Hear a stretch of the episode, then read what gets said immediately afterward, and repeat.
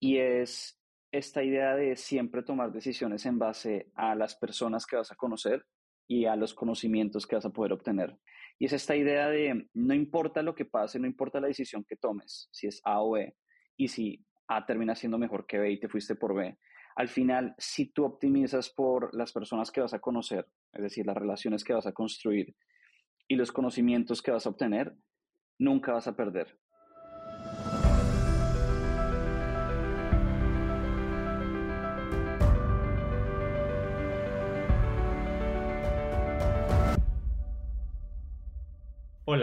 Yo soy Oscar Austria y estoy bastante emocionado de darte la bienvenida a Caminos Extraordinarios, un podcast sobre personas que se atrevieron a construir su vida ideal y que nos explican su transformación. El mundo necesita más gente construyendo su vida ideal y te invito a descubrir qué tan cerca estás tú de tu vida ideal haciendo un quiz rápido y gratuito en caminosextraordinarios.com diagonal quiz. El link está en las notas del episodio. Ahora sí, mi invitado de hoy es Pipe Abello. Pipe fue el primer empleado de Rappi y años después se atrevió a dejar su privilegiada posición para construir su propio camino. Hoy hablamos de su camino, de no dejarse llevar por externalidades, de cómo tomar decisiones en las que no hay manera de perder, de sus experimentos personales cuando vivió solo en medio de la nada, de su relación con su voz interior y de que sentirse pleno es una decisión. Mi estimado Pipe, estoy bastante emocionado de tenerte acá. Bienvenido. Gracias, gracias, muy emocionado de estar acá.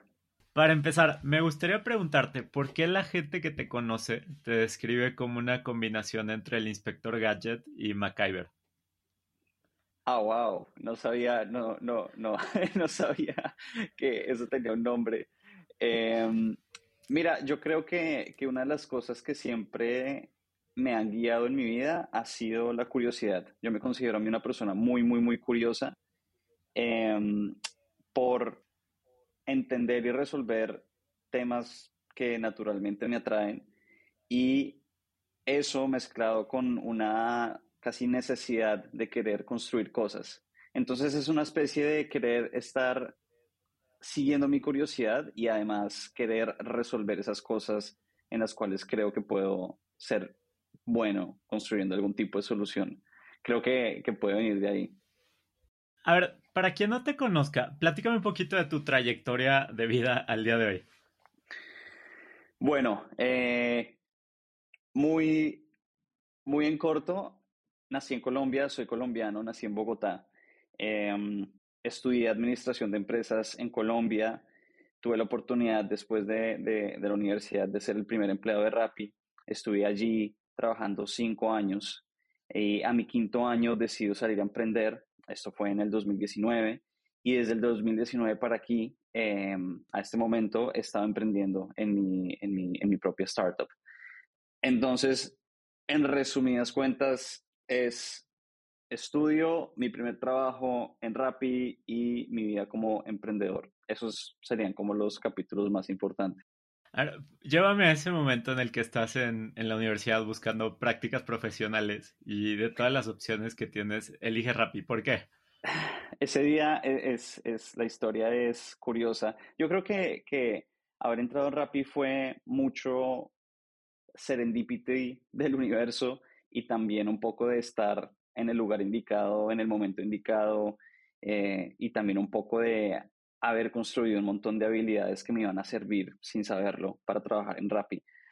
Ese día que, e, el, día que, que, que, comienza mi historia en Rappi, es un día común y corriente en la universidad, me levanto un poco con el pie izquierdo, sin ganas de ir a clase, eh, justamente estaba en medio de una digamos, crisis existencial en donde no sabía qué iba a hacer con mi vida. Yo había estudiado administración de empresas no porque tuviera alguna pasión en especial por administración de empresas, sino porque realmente nunca tuve muy claro cuál era mi, mi, mi, mi rol o a qué le quería apuntar profesionalmente. Entonces estudié administración de empresas.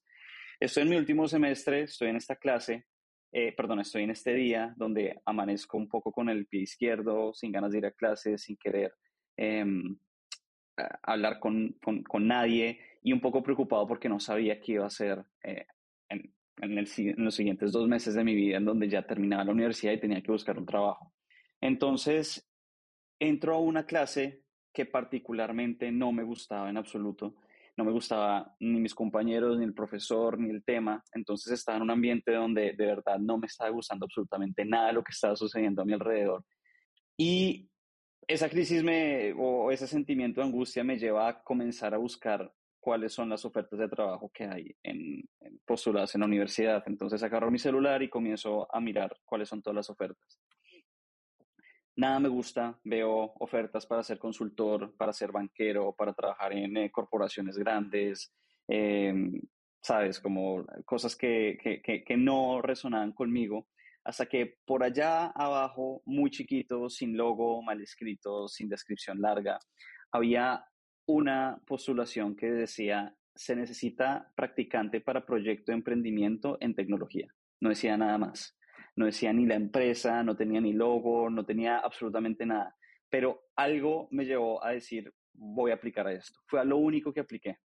Fue el único clic que di y a la media hora me estaba llamando Felipe Villamarín, que es uno de los fundadores de Rappi, a hacerme una entrevista medio, medio de afán por teléfono y también a decirme que el día siguiente me esperaba en la oficina para, para, para hacerme una entrevista un poco más formal.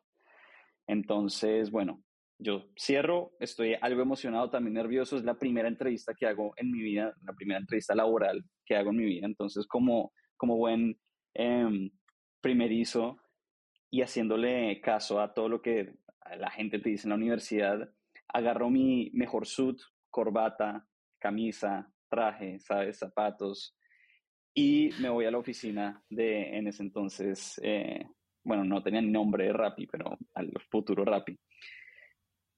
Sube el elevador, abre la puerta, eh, busco la oficina, toco el timbre y cuando se abre la puerta lo primero que, eh, lo primero que veo es Felipe Villamarín de frente, me mira de arriba abajo y me dice, ¿para qué el disfraz? Y yo, no, perdí el trabajo. Bueno, finalmente eh, me hace la entrevista, me hace un test, me hace muchos tests de, diferentes temas y supongo que al final habré dicho algo que, le habrá gustado y me dice, bueno, te espero mañana para una segunda entrevista con otros fundadores, que era Simón. Al otro día ya no voy con sud ni con corbata ni nada, voy un poco más relajado. Voy a la entrevista, me comienza Simona a contar sobre el sueño de Rappi, que en ese momento era una aplicación para llevar productos de tienda de barrio en menos de 15 minutos a personas en Bogotá.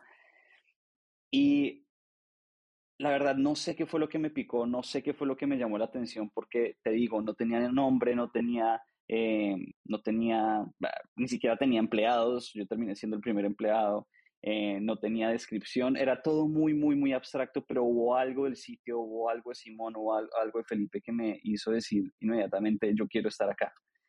Entonces ahí comienzo como practicante y ahí comienza mi historia como, como, como trabajando en, en Rappi. Te quedas más de cinco años o más de cuatro años. Eh, ¿Pudieras platicarme un poquito cómo, cómo fuiste evolucionando tú a medida que Rappi fue creciendo de manera tan, tan veloz? Digo, para quien no sepa, Rappi fue el primer unicornio colombiano, ¿no? Entonces, eh, si hubiera sido estratégica, tu decisión probablemente fue la mejor decisión de trabajo que hubieras podido tomar. Pero, pero ¿cómo se vivieron esos cuatro años de tu lado? Fue una montaña rusa eh, de emociones, de conocimiento, pero sobre todo de crecimiento personal.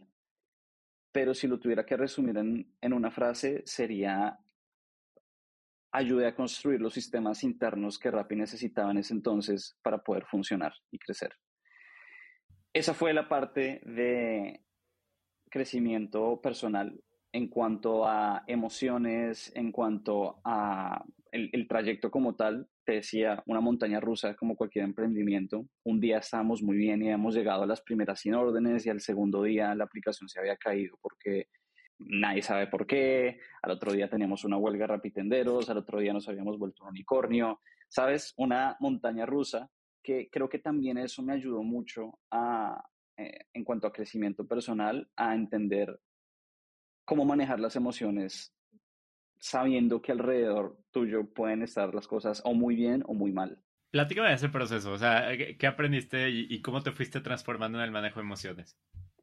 Yo creo que sobre todo en, en un emprendimiento y en un emprendedor, una de las habilidades, y digo habilidad porque estoy convencido que es algo que se puede aprender porque yo lo aprendí, es a no dejarte llevar, uno, por tus emociones, tanto, y dos, por las externalidades que pasan.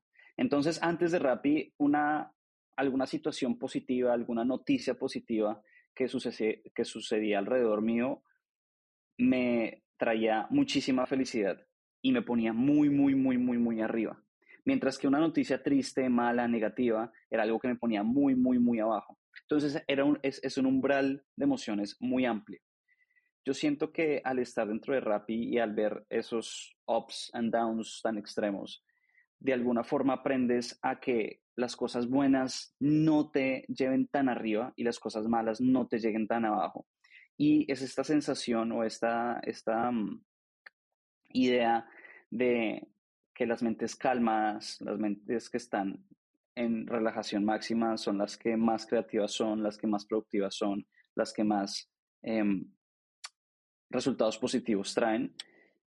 Creo que aprender a manejar esa, esa, esa variabilidad de noticias y positivismo y negativismo, no, no hablemos de bueno ni de malo, sino de positivo o negativo, eh, es una de las cosas que más me llevo de, de y que hoy en día me funcionan mucho como emprendedor. No dejarse distraer por esos objetos brillantes, ¿sabes? Este, esta idea de, de get distracted by shiny objects, como tratar de siempre actuar de una guiado por una energía intrínseca y no extrínseca. Y siento que eso hasta, hasta hoy es, ha sido parte de la filosofía de vida que me ha gustado llevar y que he querido llevar y que, y que bueno, creo que me ha generado valor de alguna forma. Mencionaste algo que me parece súper interesante, filosofía de vida. Y entiendo que parte de tu filosofía de vida es justo como guiarte internamente y no externamente. ¿Qué más eh, es parte de tu filosofía de vida? ¿Pudieras darme un poquito más de contexto? Uf, amplia. Em, Mira, yo trato de no enredarlo tanto. Yo creo que mi filosofía de vida gira en torno a seguir mi propia curiosidad. Si hay algo que me genera curiosidad y quiero entenderlo más a fondo o quiero aprenderlo, voy tras ello. Y en el camino trato de entender si hay algún problema que pueda solucionar a través de ese aprendizaje, a través de esa curiosidad. Esa es una, esa es una parte que creo que engloba la mayoría de, de cosas que, que, hago en mi vida.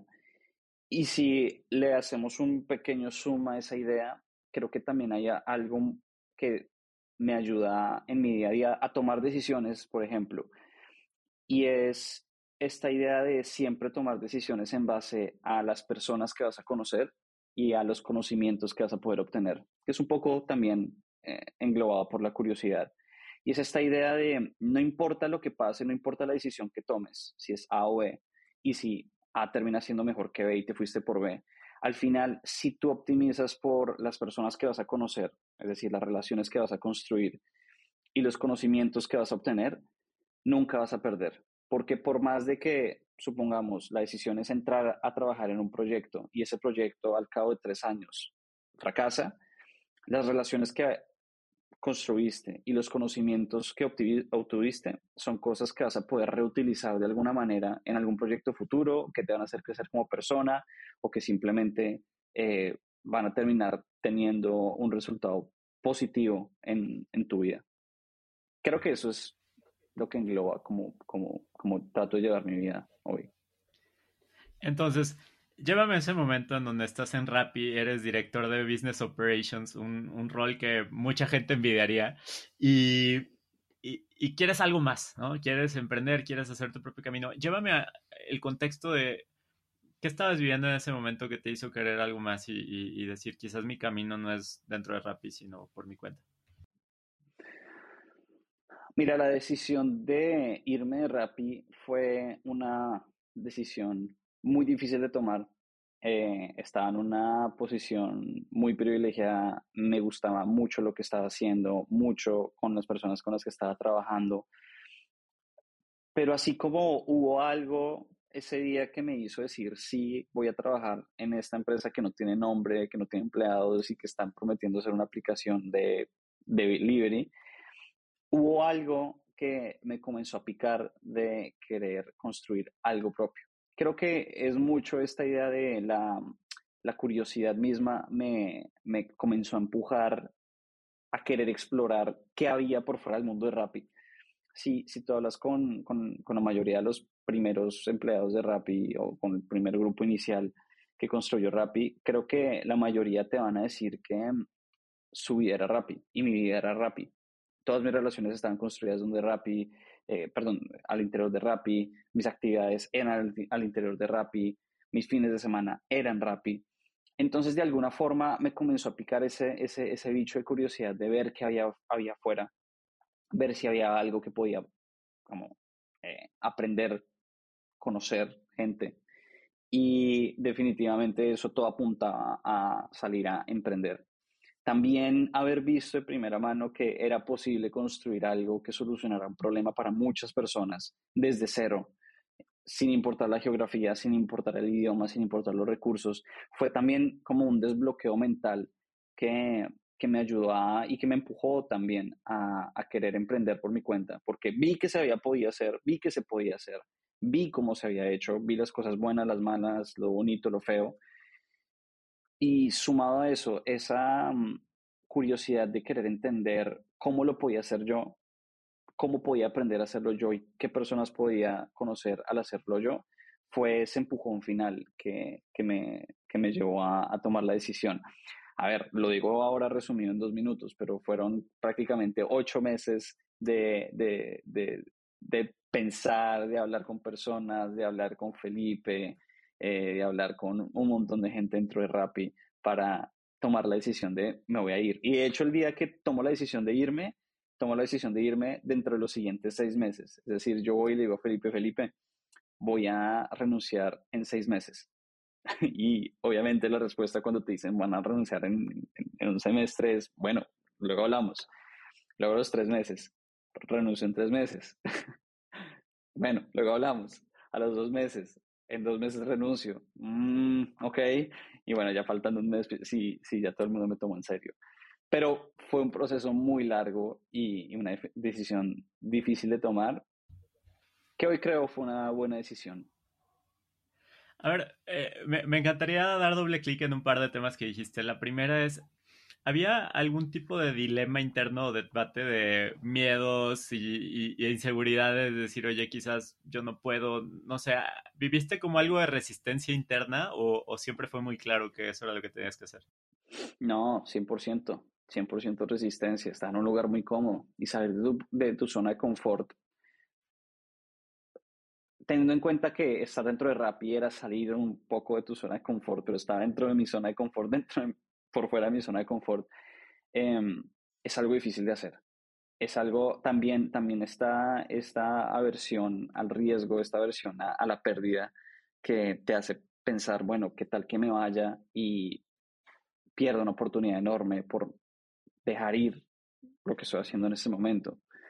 También estaban miedos, inseguridades de nunca lo he hecho antes, no sé cómo hacerlo, nunca he levantado capital, eh, qué idea voy a hacer, cómo emprender, cómo hago un equipo, ¿sabes? Hay un montón de, de cosas que, que, que, se te vienen encima, de dudas e inseguridades, que es difícil manejar en algunos momentos, pero al final creo que si, en mi caso, yo me he dejado guiar por, por las cosas que me llaman la curiosidad, que me llaman la atención, por las personas que me interesa conocer, y de alguna forma eso ha hecho que todo alrededor se acomode para que tomes esas decisiones o para que yo haya tomado esas decisiones. Pero no, no, no fue fácil.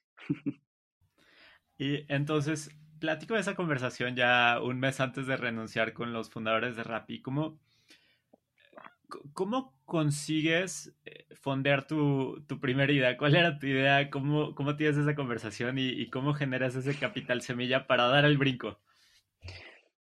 Yo estoy 2000% convencido que ese capital semilla que parte, parte de los fundadores de Rappi, parte del equipo de Rappi me dieron en su momento no era por la idea. Eh, en ese momento era una idea que no tenía ni pies ni cabeza, no tenía claro un, un business model, no tenía, no, no, era nada, era realmente nada. Em, estoy 100% convencido que ese capital semilla fue dado más por la confianza que yo había generado en ellos, de nuevo, las relaciones que había construido, eh, la forma en la que había trabajado. Y ese capital semilla fue resultado de ese trabajo y fue más un depósito de confianza en Felipe Vara. Tiene tantas ganas de emprender que quiero apoyarlo, quiero ayudarle y quiero ser parte de ese camino. Así que definitivamente no fue por la idea, fue más por la confianza que tenían en mí, que hoy sigo estando infinitamente agradecido con cada uno de ellos que invirtieron a la nada misma, porque no había idea. Era más en Felipe a construir algo, lo voy a apoyar y vamos para adelante. Pero, ¿qué te dijeron? O sea, cuéntame, tú, tú les dijiste, oye, ya llevo seis meses diciendo que me voy a ir, me voy a ir, pero ellos, ¿qué te dijeron? Bueno, ¿y qué va a hacer? Yo les decía, eh, voy a emprender. Bueno, pero ¿en qué? Voy a hacer una universidad online para enseñar a la gente a programar. Ah, bueno, déjenos ayudarle. ¿Y qué te pedían a cambio? No, nada, literalmente fue, fue algo al comienzo muy informal.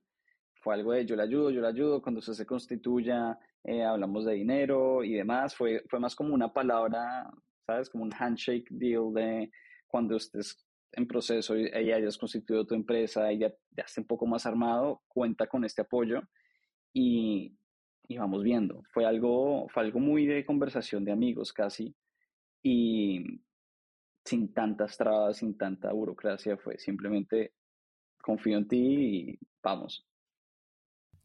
Entonces te, sales de Rappi eh, para armar una universidad para enseñar a gente a programar o a codificar y platícame un poquito, si, si tu vida estos últimos tres años como emprendedor fuera una película, ¿qué escenas pondrías en el tráiler? ¿Qué escenas pondría en el tráiler?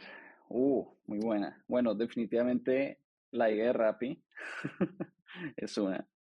Eh, la idea de Rappi es una. La segunda escena sería mis cinco aplicaciones a Y Combinator. Apliqué a Y Combinator cinco veces y fui aceptado hasta la quinta vez. Em, pondría los diferentes pivotes que hemos tenido, sin duda. Y creo que por último pondría mi, mi vida en San Francisco que fue un cambio de vida que hice. Eh, decidí mudarme a San Francisco eh, hace mm, más de un año. Creo que ese es otro de los capítulos importantes en, en ese, en ese trailer. Sería, sería divertido. A ver, entonces vayamos uno a uno. La, la aplicación Y Combinator, eh, cinco meses. ¿Qué, ¿Qué, significaba para ti eh, entrar a Y Combinator y por qué tuviste como la persistencia de aplicar cinco veces? Mira, al comienzo, primero fue porque vi de primera mano el valor que Y Combinator le trajo a, a Rappi. Fue un antes y después cuando Rappi entró a Y Combinator, no solamente por, por, por, por, el dinero de inversión que se logró, sino por los aprendizajes que, que, que todo el equipo tuvimos al estar dentro de, de Y Combinator de alguna, de alguna forma. ¿Pudieras explicar nada más rápido qué es Y Combinator? Y Combinator es una aceleradora muy importante en el mundo. Algunos dicen que es la más importante. Eh, es muy difícil entrar, tiene un porcentaje de menos del 1 o 2%, que inclusive creo que es más difícil entrar a Y Combinator que a Harvard. Y es un programa de tres meses en donde te dan un cheque semilla. Eh, en ese momento creo que son 500 mil dólares a cambio de un porcentaje de tu empresa y el programa, el programa consta de tres meses en donde estás trabajando de la mano con los partners, eh, de, con los socios de, de Y Combinator, que normalmente son emprendedores que han hecho múltiples empresas muy exitosas, personas que han trabajado en Google, que han trabajado en, en, en todas las redes sociales que conocemos, todas las empresas que están en el top de tecnología han pasado de alguna forma por ahí o tienen fundadores que han pasado por ahí. Entonces, Rappi, al entrar a Y Combinator, creo que también fue una de las primeras empresas latinoamericanas, no, colombianas que entró a Y Combinator. Em, y estar de la mano, casi que en el asiento de copiloto, viendo el valor que le trajo a, a, la empresa, fue algo que me motivó mucho a decir, yo quiero también estar, no, no, no en, el, en el puesto del pasajero, sino quiero estar en el puesto de piloto, siendo parte de, de, esta aceleradora. Entonces, bueno, quieres aplicar, aplica cinco veces, eh, parcialmente motivado por lo que había sido en Rappi. ¿Cómo, ¿Cómo fuiste sintiendo cada uno de esos rechazos? ¿Qué significaban para ti? ¿Cómo, ¿Por qué volvías a aplicar? esa, fue, esa, fue, esa fue una montaña rusa. Esa fue una montaña rusa en sí misma, solamente la historia de Y Combinator. La primera vez que apliqué, en ese momento era prepandemia, eh, todavía estaban haciendo aplicaciones online, eh, perdón, en, entrevistas en, en vivo. Entonces, el proceso consistía en Tú llenas un formulario, envías ese formulario, luego que envías ese formulario, ellos te invitan o no a una entrevista. Luego de esa entrevista puedes tener un sí o un no. La primera vez pasé el primer filtro, me invitaron a una entrevista y además me invitaron a una entrevista en San Francisco. Me pagaron un vuelo, me pagaron un hotel para venir a entrevistarme directamente con ellos. Cuando no tenía nada, era yo solo prácticamente. Entonces, ese proceso fue una montaña rusa para arriba, obviamente. Aplico, me aceptan, me invitan a San Francisco, mamá, estoy triunfando, y al día siguiente de la entrevista me rechazan. Vamos para abajo. la segunda vez aplico, no paso ni siquiera a la, entrevista. La tercera vez aplico, paso a la entrevista, pero me vuelven a decir que no. La cuarta vez paso a la entrevista, eh, me piden un, par de, como soportes y de, argumentos extra, me dicen que no al final y fue no más hasta la quinta vez que aplico, tengo entrevista y me dicen que sí. Luego de un mes, me tuvieron un mes sin saber si se iba a pasar o no. Yo aplico, tengo la entrevista, me dicen vamos a, a revisarlo, queremos ver tu progreso durante un mes, durante ese mes trabajamos como locos y al final de ese mes volvemos a tener una segunda entrevista y luego eso ya logramos entrar. ¿Y cómo te sentiste ya que te dijeron que sí? ¿Qué significó eso para ti? Eh, en ese momento estaba con mi socia, estaba con mi co-founder, llegó, estábamos trabajando eh, remotamente y me llegó la notificación del correo de Y Combinator. nos demoramos como 10 minutos en abrirlo, estábamos muy nerviosos y claro, lo abrimos un párrafo grandísimo. Lo primero que tú piensas cuando es un párrafo grande es, es una explicación de por qué no y comenzamos a leer y es una explicación de por qué sí. Y los dos no parábamos de saltar y de gritar y de, de, de, bailar en círculos de, la felicidad. Eso fue uno de los, de los momentos más felices eh, que me han llevado muy arriba en, en, los últimos años. Hablábamos al comienzo de estar siempre un poco en la mitad. Eso definitivamente me sacó de los rieles porque, a ver, era algo que llevaba haciendo dos años y medio, cinco aplicaciones y unas subidas y unas bajadas impresionantes. Entonces, fue, fue muy positivo. ¿Y eh, qué aprendiste de, estas cinco aplicaciones y de la resiliencia? O sea, ¿cuál es la lección que te llevas después de cuatro no y un quinto sí? Te, te, voy a contestar con una parte de un libro que me gusta mucho, que se llama Atomic Habits. Y Atomic Habits, justo en la primera parte de, del, del libro, el autor comienza a explicar lo que es estos breakthrough moments, los llama él, y cómo, cómo una persona, una empresa, una situación llega a un breakthrough moment y cómo es la suma de muchas cosas que a veces uno no se da cuenta que están ayudando a que haya algún cambio o que haya algún tipo de logro, pero que de alguna forma contribuyen a, a ello. Entonces es la imagen de, imagínate tú estar en una habitación, esto lo estoy trayendo libro, una habitación muy fría, menos 10 grados centígrados, en donde tienes encima de tu mesa un cubo de hielo. Si tú haces un trabajo para calentar ese, esa habitación y pasas la temperatura a menos 10 grados a menos 9 grados, el hielo sigue intacto. Haces más trabajo para pasar de, 9, de menos 9 a menos 8, el hielo sigue intacto. Y así puedes seguir trabajando, trabajando, trabajando para incrementar la temperatura del, del, del, cuarto y volteas a ver al hielo y el hielo no cambia y el hielo sigue estando igual, no es progreso en el hielo. Pero luego cuando llegas a, sigues trabajando y llegas a menos un grado, llegas a menos cero grados, perdón, a cero grados, y luego cuando pasas de cero a un grado, ahí comienzas a ver, recién ahí es cuando comienzas a ver un progreso de cómo el hielo se derrite. Y eso es algo que también el, el autor lo trae en el libro, pasa en muchas situaciones. El cáncer pasa el 80% del tiempo eh, no detectado hasta que sale. Eh, el bambú pasa años construyendo todas sus raíces hasta que un día de la nada crece 3, 4 metros en cuestión de semanas. Entonces, esta historia de, cómo aplico cinco veces a Y Combinator y cómo hasta la quinta vez em, soy aceptado, es una historia de resiliencia, sí, pero me conecta mucho con esta historia en cuanto a que siento que durante las anteriores, todos los anteriores no, estaba preparándome para lograr tener ese sí.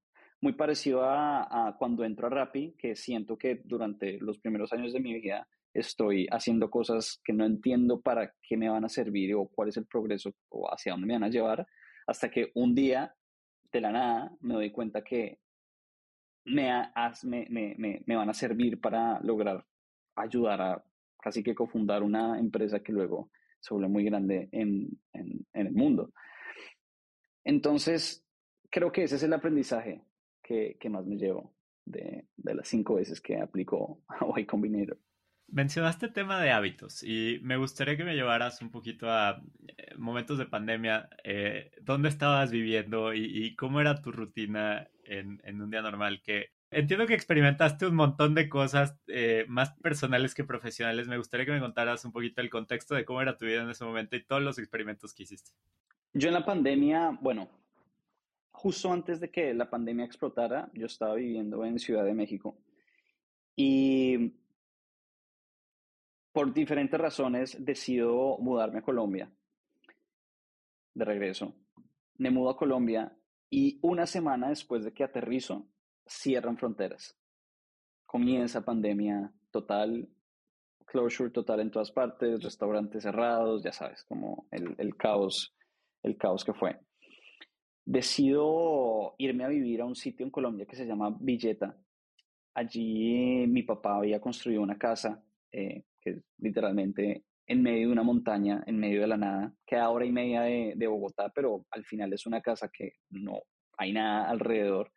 Y decido primero hacer un experimento de una semana, a ver si es un sitio donde podría vivir indefinidamente hasta que pasara algo con la pandemia. Me doy cuenta que sí y decido quedarme permanentemente hasta que suceda algo. Eh, decido comenzar a hacer varios experimentos porque era el mejor momento para hacerlo. Experimentos más personales, así como tú lo dices, en cuanto a alimentación, en cuanto a ejercicio, en cuanto a un proceso más de autoconocimiento físico y mental. Ese proceso lo hago durante la pandemia en esta casa, en Medrana, era como el, lugar perfecto para hacerlo. Y bueno, probé muchas cosas. Em, desde dietas raras, dietas extremas, ayunos intermitentes de tres días o cuatro días, eh, meditaciones largas, em, yoga, ejercicio que nunca había hecho antes. Traté de explotar al máximo todas las cosas, de nuevo, seguido por mi curiosidad, traté de explotar al máximo todas esas cosas que en algún momento me habían llamado la atención y nunca había tenido la oportunidad de hacerlas. Bueno, las traje a, ese momento de pandemia. Entonces yo, yo diría que para mí la pandemia fue una época de mucha experimentación personal, en donde aprendí muchas cosas sobre mí, eh, me conocí muchísimo también y creo que en, en como viéndolo en general, viendo la, la, la, la imagen en general, fue, un, fue una época en donde aprendí mucho sobre mí y aprendí mucho también en, libros y guiado por mi curiosidad, pero sobre todo creo que aprendí muchas cosas sobre, sobre mí mismo. Creo que esos momentos son donde uno está más cercano a uno en donde las cosas están un poco raras alrededor, es donde uno puede estar más cercano a uno mismo y creo que esos son los momentos en donde uno puede aprovechar para conocerse más, supongo. A ver, y platícame un poquito, ¿qué, qué aprendiste de ti al estar tanto tiempo solo? ¿Cuál, cuál, o sea, platícame un poquito, demos doble clic, como, ¿qué tipo de vivencias o diálogos internos tuviste que experimentar para irte autoconociendo? Creo que lo, lo, lo el diálogo más fuerte o más importante es escucharte. Siento que uno muchas veces en la vida diaria está muy distraído con, con lo que sucede alrededor y tienes siempre una vocecita interna que uno nunca le pone atención.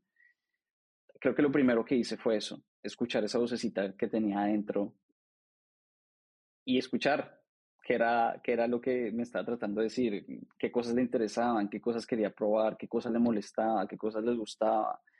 Eh, aprendí que me gusta bañarme con agua fría, eh, aprendí que me gustan las dietas eh, bajas en carbohidratos, aprendí que me encanta hacer yoga, aprendí que, me gustan género, que me gustaban géneros musicales que antes no me gustaban.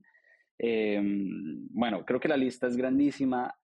Lo importante es más entender que fue porque le di cabida a, a esa voz que siempre está tan distraída en el día a día a salir y a, y a escucharla de alguna manera. ¿Y has cambiado tu relación con tu voz interna de alguna manera a lo largo de los años a partir de ahí? Sí. Primero que está presente ahora, sé que existe. ya, no me, ya, no, ya no me hace malas pasadas haciendo cosas en el inconsciente.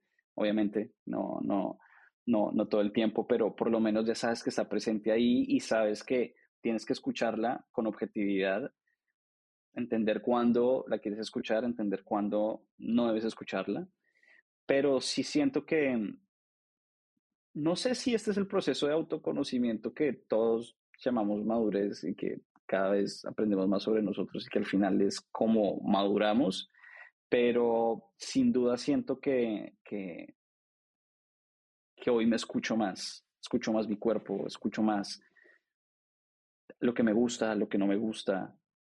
Pero platícame un poquito más de, tu voz interna. O sea, te dice cosas, pero siempre está bien, a veces está mal. O sea, ¿cómo, Normalmente ¿cómo traduces lo que te dice? Siempre está ansiosa. siempre está ansiosa. Siempre hay una ansiedad latente de querer más, querer menos, estar insatisfecha, eh, no le gusta, si le gusta. Siempre hay como una insatisfacción. Creo que lo que lo que, eh, que es algo que estoy tratando de, trabajar en este momento con mi psicólogo, con coaching, con, con libros, con ejercicios, es tratar de, de, no dejar que esa ansiedad se traduzca en, tu vida externa, en tu corporalidad, en no vivir una vida ansiosa, sino vivir una vida en paz.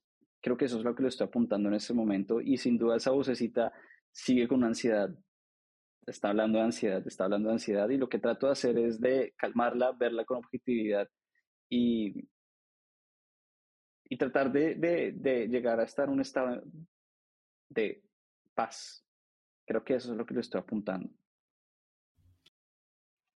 Y platícame un poquito, duraste desde esa casa más de un año, ¿no? ¿Y cómo, cómo entraste ¿Y cómo saliste de esa casa? O sea, ¿qué cambió en ti durante ese periodo de bastante qué buena pregunta. Eh, qué, buena pregunta. Creo que entré sabiendo, no, no sabiendo que no sabía y salí, salí sabiendo que habían cosas que no sabía. El trabajo que tengo es enorme de aquí en adelante, pero por lo menos ya tengo identificadas cuáles son esas cosas que no sé que quiero trabajar.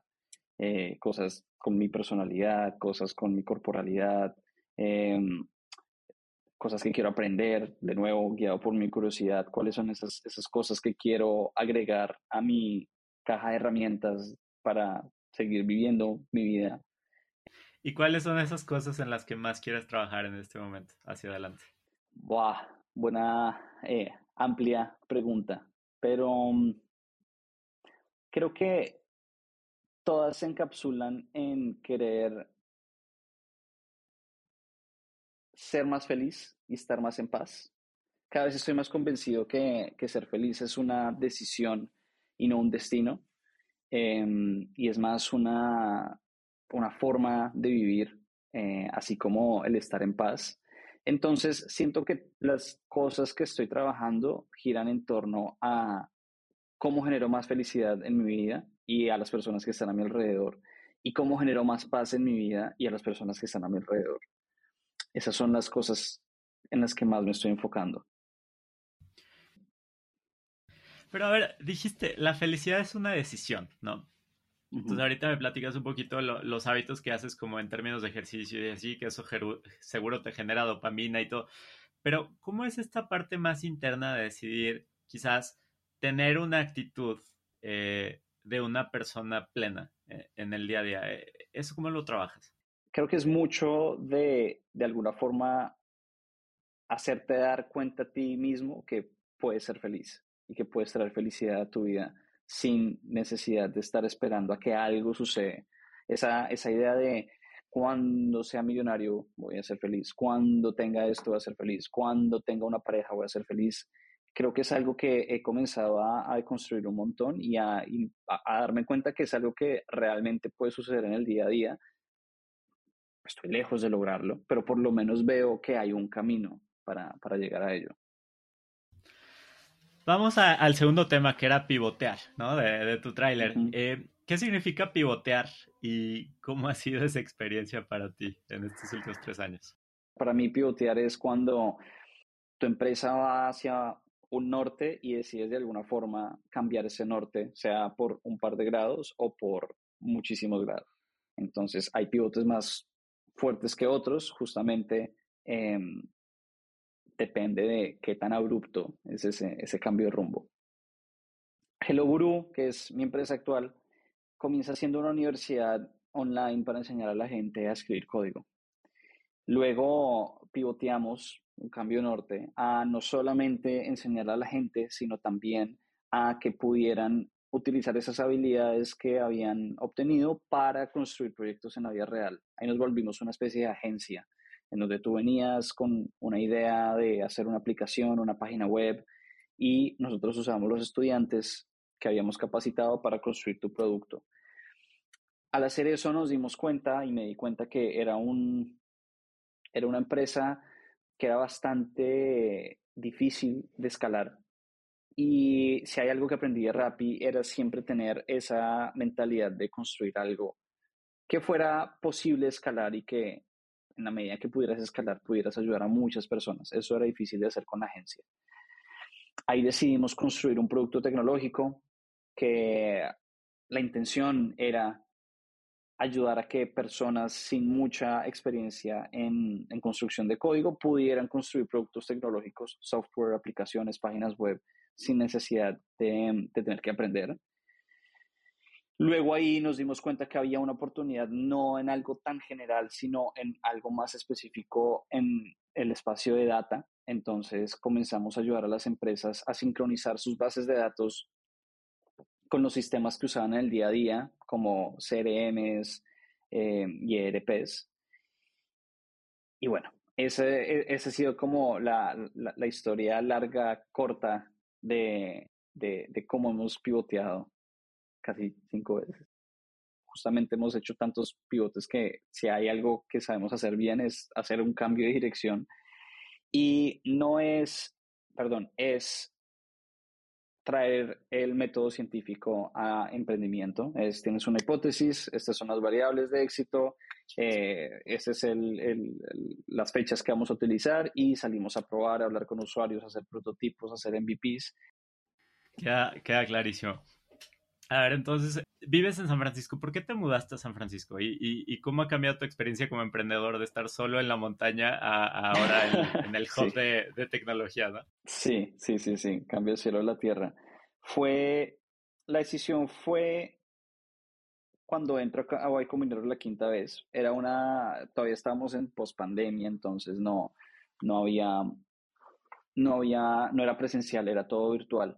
Sin embargo, decido mudarme a San Francisco principalmente porque veo, veo la oportunidad de conocer gente que está trabajando en tecnología, que también está en Y de alguna forma habían eventos que se estaban haciendo a los lados. y decido venirme a, a, experimentar cómo es vivir en, en San Francisco.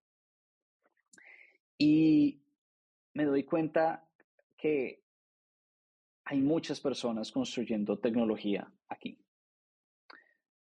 Muchas en diferentes industrias, en automóviles autónomos, en, eh, en healthcare, en eh, banking, en fintech, bueno, en muchas industrias, pero la mayoría de personas que te encuentras en cualquier bar, en la calle, están construyendo algo de alguna manera y en tecnología. Entonces, esta idea de estar rodeado, de tú eres la suma de las cinco personas que están más cercanas a ti, em, me la llevé a, si yo quiero ser un constructor que construya un producto tecnológico o varios productos tecnológicos que solucionan un problema para un grupo grande de personas, ese es el sitio donde tengo que estar. No tenía ninguna, ninguna atadura a Colombia, más allá de mi familia y de, de, amigos, así que hizo sentido. Vine, así como hice el experimento de irme una semana a vivir a la montaña, vine una semana, un par de semanas a San Francisco, me encantó y nada, decidí quedarme. A ver, platicamos algo. Eh, van varios pivots y, mencionas que, estás en el joven emprendedor, pero ¿hubo algún momento en el que te cuestionaste, oye, quizás no deba ser emprendedor y puedo hacer algo más? ¿O, tienes esta certeza de que quieres emprender y por qué? Yo no le pondría el, el título de emprendedor. Lo diría, diría más, es como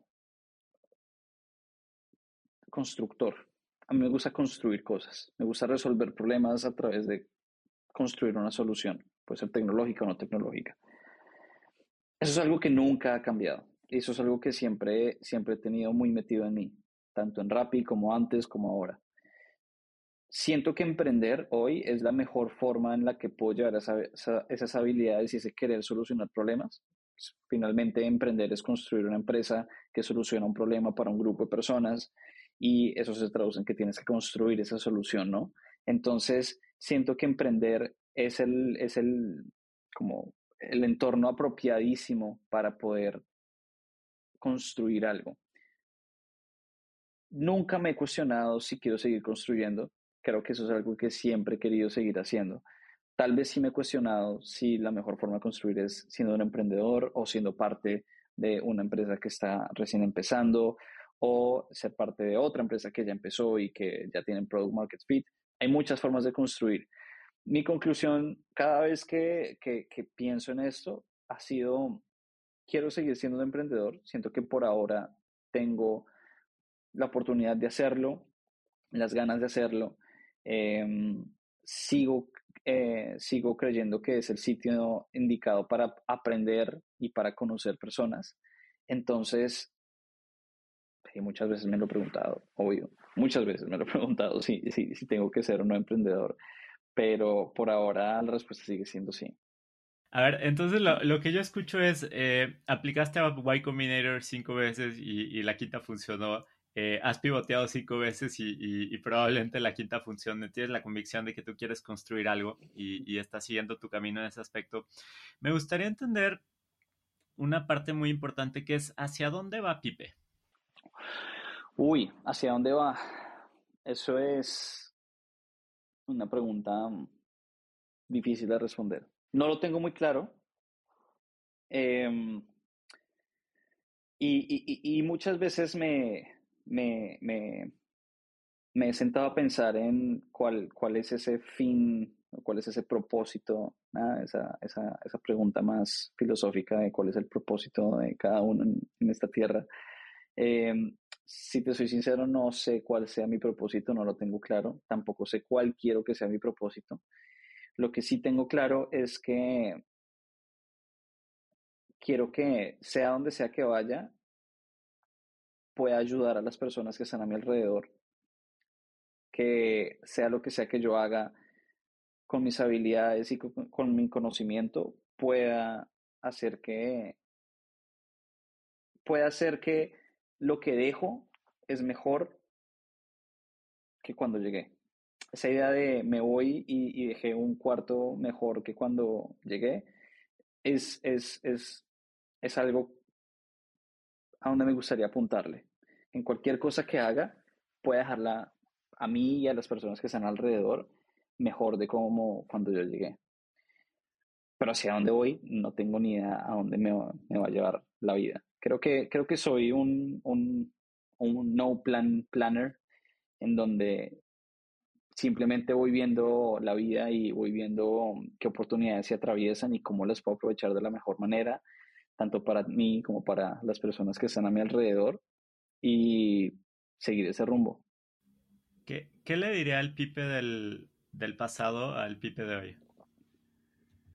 El, me, me, es difícil contestar porque siento que nada de lo que me imaginé ha sucedido, no ni para bien ni para mal, simplemente nunca, nunca pensé que las cosas que me han pasado en la vida pudieran suceder. Ser parte de una empresa eh, que se convirtió en un unicornio, en donde fui un primer empleado, estar viviendo en San Francisco, luego de estar viviendo en la selva, que hubiese una pandemia en donde me encerré en una casa en medio de la nada. Sabes, como que son cosas tan, tan, como situaciones tan inesperadas que creo que lo, lo, lo que le diría ese Felipe del pasado al Felipe de hoy es, eh, me sorprende la vida que has vivido. Eh, y creo que para bien. Eh, creo que estaría emocionado de querer vivir esa vida de nuevo y creo que eso es algo positivo, ahora que me lo preguntas. Creo que ese Felipe del pasado estaría muy emocionado de, de querer vivir esa vida con sus altibajos, cosas buenas y malas, pero que al final siento que, no sé, a mí me gusta mucho mi vida y, y creo que, que disfruto y cada vez trato de disfrutar más las cosas que me pasan alrededor. Justo hablando de esto, me, me, gustaría que me contaras un poquito cómo te sientes con el camino que has construido. Agradecido por las cosas que me han sucedido, de pronto orgulloso por haber hecho ese 1% de trabajo para estar en los sitios donde tenía que estar y conocer a la gente que quería conocer y tomar las decisiones que tenía que, que, que tomar.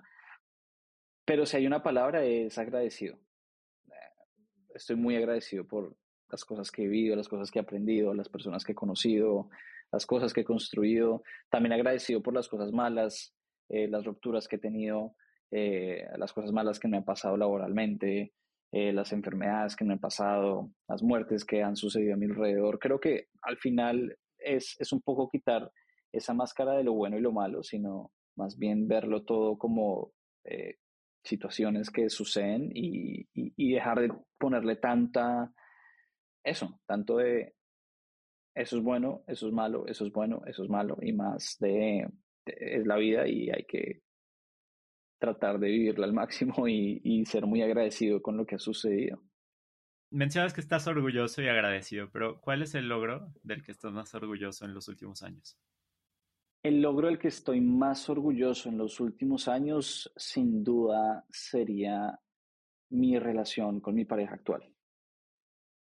Creo que, creo que si bien, de nuevo, es algo que sucede gracias a un montón de factores, una partecita a mí, un 99% de lo que sucede alrededor, siento que, de nuevo, trayendo a colación esa idea del el progreso, del progreso invisible, en donde trabajas un montón de tiempo sin el progreso hasta que realmente lo es, creo que eso se traduce en, en, mi relación actual en donde hoy me conozco lo suficiente, eh, también sé conocerla a ella lo suficiente como para poder mantener un, un, equipo muy unido, un equipo muy bueno para seguir viviendo de la mejor manera.